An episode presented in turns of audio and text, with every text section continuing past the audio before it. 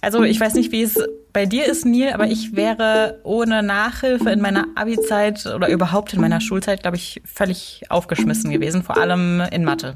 Ja, Mathe war bei mir auf jeden Fall auch so ein absolutes schlimmes Fach. Aber wenigstens hatten wir jeden Tag Schule und so geht's gerade elf Millionen Kindern und Jugendlichen zu Hause nicht, weil die können gerade nicht zur Schule gehen, weil die eben geschlossen ist wegen Corona. Und einige Schulen bieten zwar eine Art Notunterricht online an, aber längst nicht alle Schulen sind dafür ausgestattet.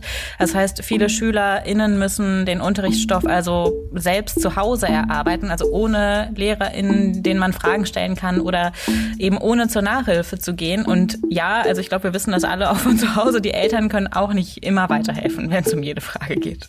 Und nicht nur für SchülerInnen ist es gerade so, sondern auch für viele Studierende.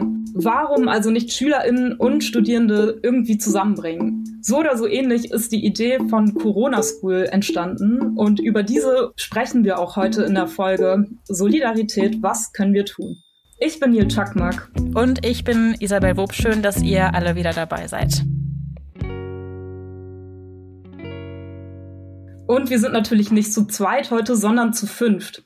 Mit dabei ist Christopher, der mit seinen Kommilitonen zusammen den Verein Corona School ins Leben gerufen hat. Hallo Christopher. Hallo Neil, hallo Isabel. hallo und außerdem sind auch äh, Julia und Julian dabei. Julia, die als Studierende Nachhilfe gibt über die Corona School und Julian, der ihr Nachhilfeschüler ist. Hallo auch an euch. Hallo an alle. Hallo.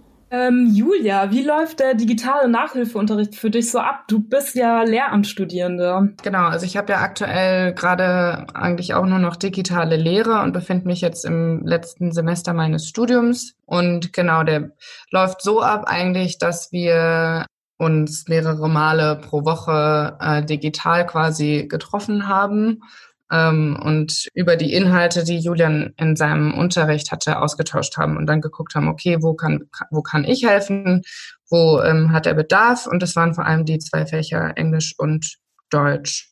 Und dann haben wir ähm, manchmal an zwei, manchmal an drei Tagen gemeinsam so für ein bis zwei Stunden äh, die Inhalte aufgearbeitet und uns gemeinsam angeschaut.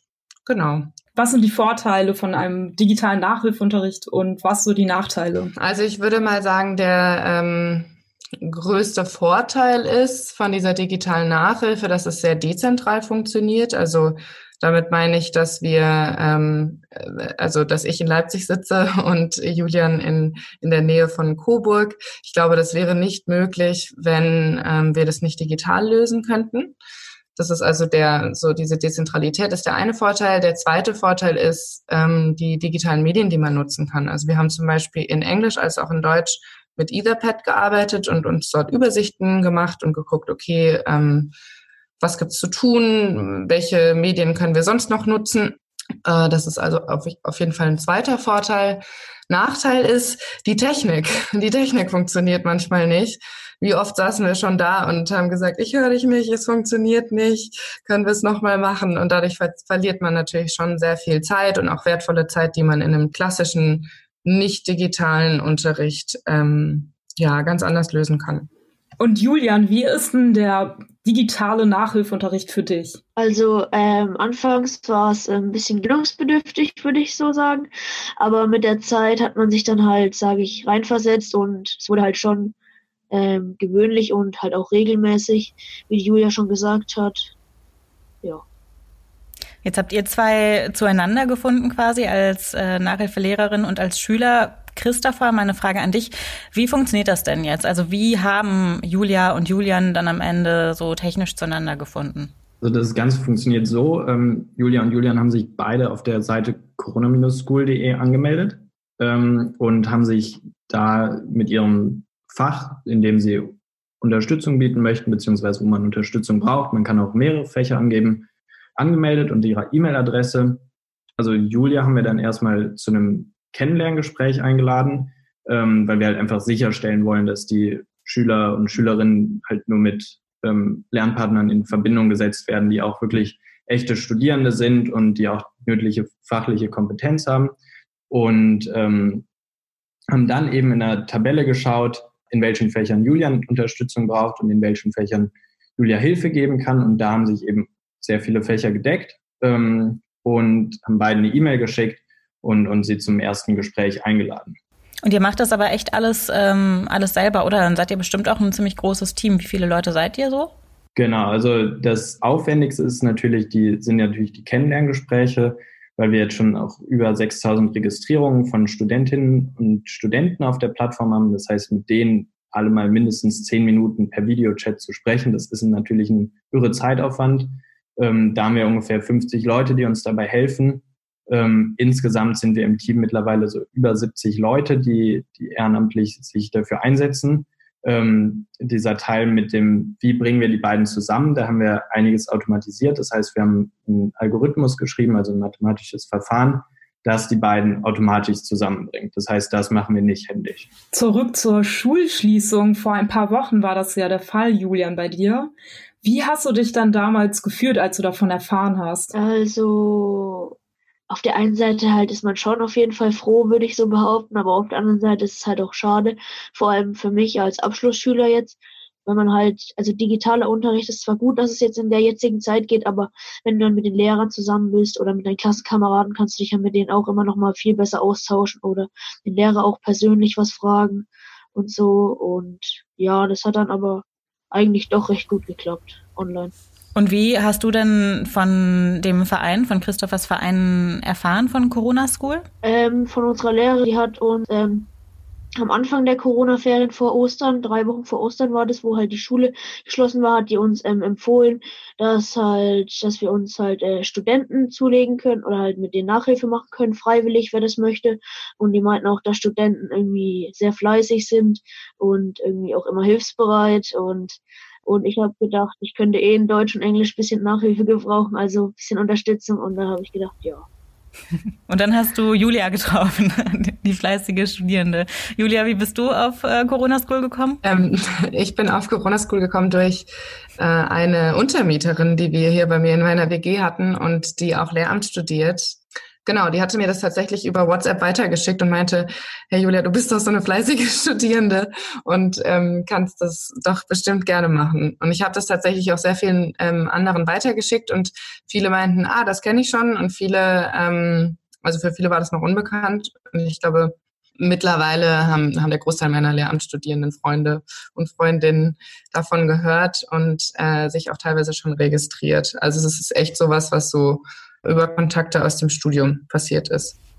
Jetzt öffnen ja die Schulen schrittweise wieder. Macht ihr dann trotzdem weiter oder was habt ihr vor? Also das ist, glaube ich, eine ganz gute Frage. Es ist jetzt auf jeden Fall letzte Woche schon um einiges ähm, weniger gewesen, weil Julian, du hattest ja jetzt auch schon vermehrt Unterricht. Von meiner Seite ist jetzt so, dass ich auf jeden Fall immerhin immer noch das weiter anbieten kann, nur nicht in der gleichen Regelmäßigkeit. Aber ich glaube auch, weil ähm, es ja für Julian mit der Schule, die jetzt wieder teilweise mit begrenzten Uhrzeiten ähm, läuft auch einfach weniger Zeitfenster gibt. Also vorher war immer Montag, Mittwoch, Freitag von 10 bis 12 ungefähr. Und es geht einfach nicht mehr, wenn man in die Schule geht jeden Tag. Genau. Also ich bin quasi immer noch da, äh, wenn Bedarf ist, aber natürlich unter viel weniger, also viel, viel weniger regelmäßig. Und wie macht ihr das jetzt bei euch im Verein, Christopher? Also Schulen gehen jetzt schrittweise auf. Läuft es dann jetzt noch weiter oder überlegt ihr dann auch mit dem Projekt ähm, dem Ganzen ein Ende zu setzen? Also unser Plan ist auf jeden Fall, das Ganze langfristig auch anzugehen. Ähm, also erstmal zu den Schulöffnungen vielleicht. Ähm, da geht es natürlich jetzt schon definitiv wieder los in den Schulen ähm, aber eben auch nur in Schichtbetrieb so gesehen. Also viele Schüler kommen vielleicht dann insgesamt noch fünf, sechs Tage vor den Sommerferien wirklich in die Schule. Und das ist natürlich super wenig. Ähm, und keiner weiß natürlich auch, wie es nach den Sommerferien aussieht, ob es da wirklich dann schon, sage ich mal, wieder der komplett normale Betrieb ist. Ähm, und ganz davon abgesehen, also unabhängig von den Schulschließungen, ist eben auch unser Ziel, die Plattform langfristig für ehrenamtliches Engagement zu etablieren, so gesehen.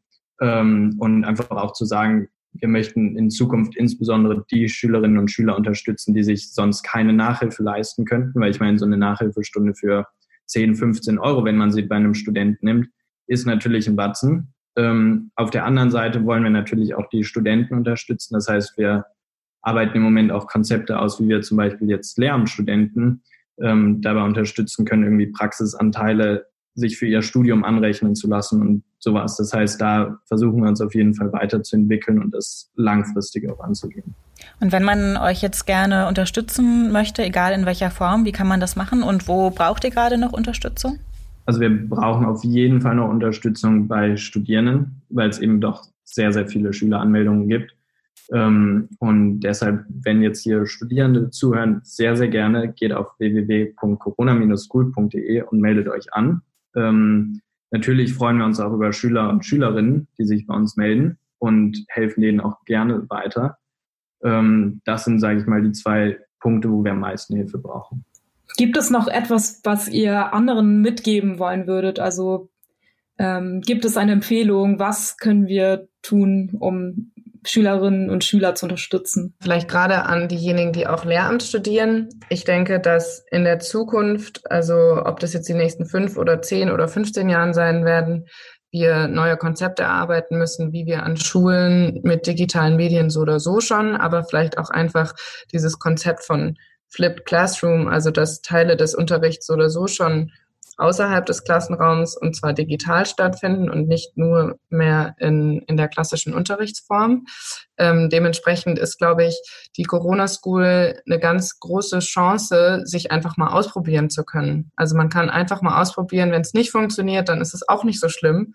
Ähm, und ich glaube, da steht viel, viel weniger Druck dahinter, als wenn man tatsächlich in der Schule gerade als Lehrerin, als Lehrer arbeitet und in gewisser Weise abliefern muss, weil man die Schülerinnen und Schüler zum Abschluss führen muss oder so. Also das ist eine ganz große Chance für Lernstudierende und auch für Referendare und Referendarinnen. Also ich würde das tatsächlich einfach als Herausforderung, aber als schöne Herausforderung und große Chance wahrnehmen. Das, das freut mich sehr, dass du das sagst, Julia. Ähm, und also für die Lehramtsstudierenden auf jeden Fall eine klasse Sache, auch um sich eben auszuprobieren. Man kann auch irgendwie versuchen, seinen Stil zu finden, weil ich glaube, das ist auch nicht leicht immer als Lehrer. Ähm, aber auch für alle anderen Studenten. Also man weiß nicht, also ich denke mal, das, das weiß jeder, wenn man Dinge erklärt und Nachhilfe gibt, dann versteht man sie selber auch nochmal besser. Selbst wenn man irgendwie Mathematikstudent ist und vielleicht nochmal ganz simple Dinge erklärt, also die vielleicht auf den ersten Blick für einen Mathematikstudenten simpel sind, versteht man es dadurch natürlich selber nochmal besser. Und der Aufwand, digitale Lernunterstützung zu bieten, ist halt super gering. Man muss nirgendwo hinfahren, man kann es direkt vom Sofa aus machen. Ähm, man ist nicht lang gebunden und es gibt einem auch, glaube ich, super viel zurück, wenn man wirklich diese Lernunterstützung gibt. Einfach auch das, das Feedback von den Schülerinnen und Schülern. Und Julian, würdest du die Nachhilfe weiterempfehlen? Also ich würde es ähm, auf jeden Fall empfehlen. Vor allem ich und Julia, wir haben uns eigentlich auch immer recht gut verstanden. Wir waren immer nett zueinander. Ich würde auch sagen, ich habe auch einiges von ihr gelernt. Und im Ganzen würde ich es einfach auf jeden Fall jedem empfehlen. Super. Ja, ihr habt es vorhin schon gehört, wenn ihr Nachhilfeunterricht braucht oder selbst euch engagieren möchtet und ähm, Nachhilfe geben wollt, schaut doch einfach vorbei bei www.corona-school.de. Und an dieser Stelle möchte ich mich nochmal bedanken bei euch dreien, Julia, Julian und Christopher. Danke auch von meiner Seite. Und wenn ihr äh, Zuhörenden Anregungen habt für Ideen, Projekte, die wir hier mal vorstellen sollen oder vielleicht auch Fragen, die ihr ähm, habt, wie ihr in einem ganz bestimmten Bereich helfen könnt, dann mailt uns doch gerne an solidaripod.gmail.com. Und falls ihr das natürlich noch nicht getan habt, helft uns, ähm, indem ihr diesen Podcast abonniert oder auch anderen Leuten von uns erzählt. Bis bald. Bis dann.